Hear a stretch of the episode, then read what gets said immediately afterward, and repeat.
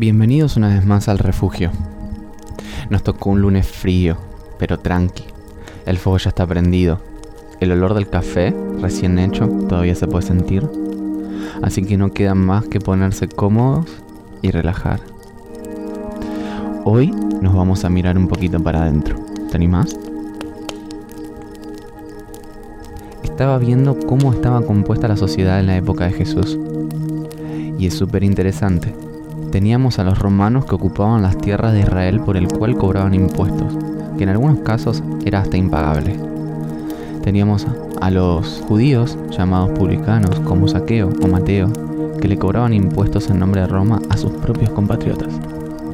Habían prostitutas, ladrones, leprosos, artesanos, pero lo que más me llamó la atención fueron los fariseos. Era un grupo de judíos extremadamente ortodoxos y cumplidores de las leyes de Moisés que a lo largo del ministerio de Jesús, la gran mayoría de ellos, se encargaron de hacerle la contra y no solo juzgarlo a él, sino también a aquellas personas con las que Jesús frecuentaba. Me llamó poderosamente la atención que los fariseos venían de la descendencia de Abraham, es decir, que sus padres, abuelos y bisabuelos, y así sucesivamente, vivieron la gloria de Dios de una manera impresionante, leyeron sobre la llegada del Mesías, y aún así, teniendo a Jesús enfrente, no lo supieron reconocer como su Salvador. ¿Y sabes por qué? Porque estaban llenos de religión, en vez de estar sumergidos en una relación de amor profundo con Dios.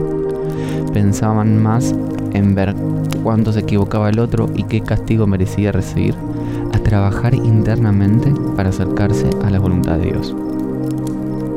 Es acá donde abrimos la puerta a nuestro corazón, la que muchas veces vemos, pero pocas veces abrimos por miedo de ver qué tenemos adentro. Observando el comportamiento de los fariseos, me di cuenta que muchas veces estamos más del lado de Caifás que siguiendo los pasos del Nazareno. Nos enviciamos tanto de religión, de aparentar estar alineados con Dios, de querer ocupar los primeros lugares en los asientos de las iglesias, de obtener un prestigio frente a los ojos de los hombres.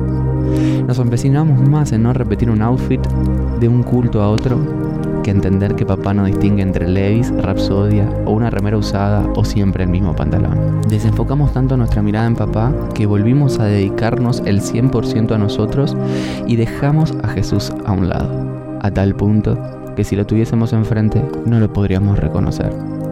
Y acá empieza la peor parte. Tenemos tanto miedo de atravesar nuestro corazón con Jesús que empezamos a recoger piedras del suelo y las lanzamos contra hermanas y hermanos contra hijos de papá. No de una manera física, sino verbal. Y créeme, duele mucho más que un piedrazo en la cabeza. Con cosas como, ¿viste cómo estaba vestido Juan? ¿Te enteraste que bajaron a tal de la alabanza? Algo habrá hecho. ¿Viste que fulanita está embarazada y no estaba casada? Cayó en pecado, qué horror. Ay, mira esos gays, qué asco. O también esas personas en situación de calle que están pidiendo y entre susurros decimos, pedazo de vago, que vaya a trabajar. ¿Te suena?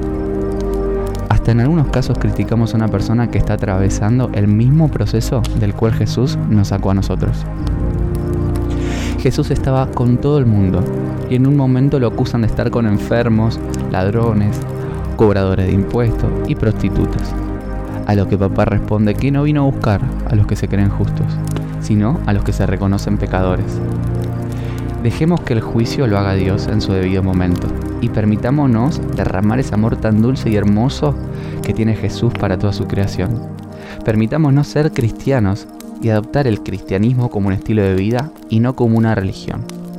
Seamos portadores del amor que salva vidas en vez de arruinarlas.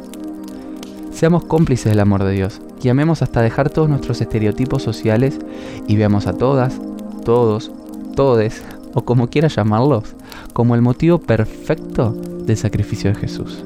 Sus hijas, sus hijos, por los cuales Jesús se entregó y preparó la mesa, por los cuales diseñó un día en el cielo para que haya fiesta por ellos.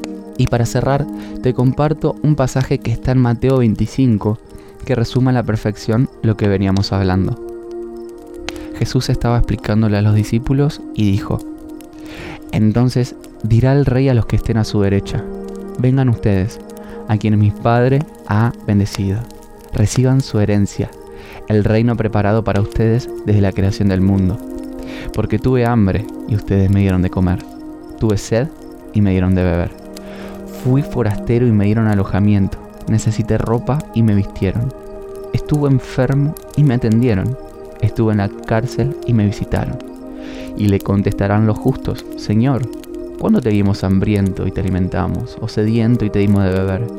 ¿Cuándo te vimos como forastero y te dimos alojamiento, o necesitado de ropa y te vestimos? ¿Cuándo te vimos enfermo o en la cárcel y te visitamos?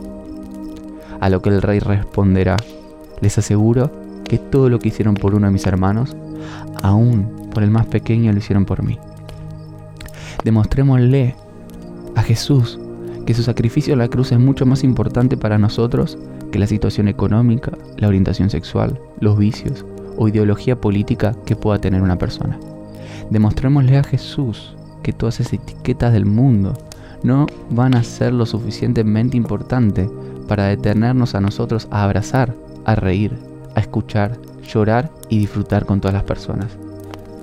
Dejemos de abrir la grieta y empecemos a hacer un puente entre el cielo y la tierra para provocar una sonrisa eterna en papá al ver que sus hijos e hijas volviendo a casa se sientan en la mesa que preparó hace ya mucho tiempo y en la que esperó días, meses y años en verlos volver.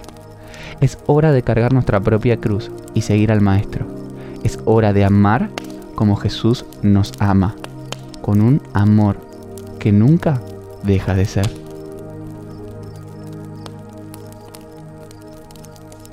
Amigos, espero que les haya gustado y este fue otro capítulo de El Refugio por Vive Nuestra Paz. Nos vemos la semana que viene. Chau chau.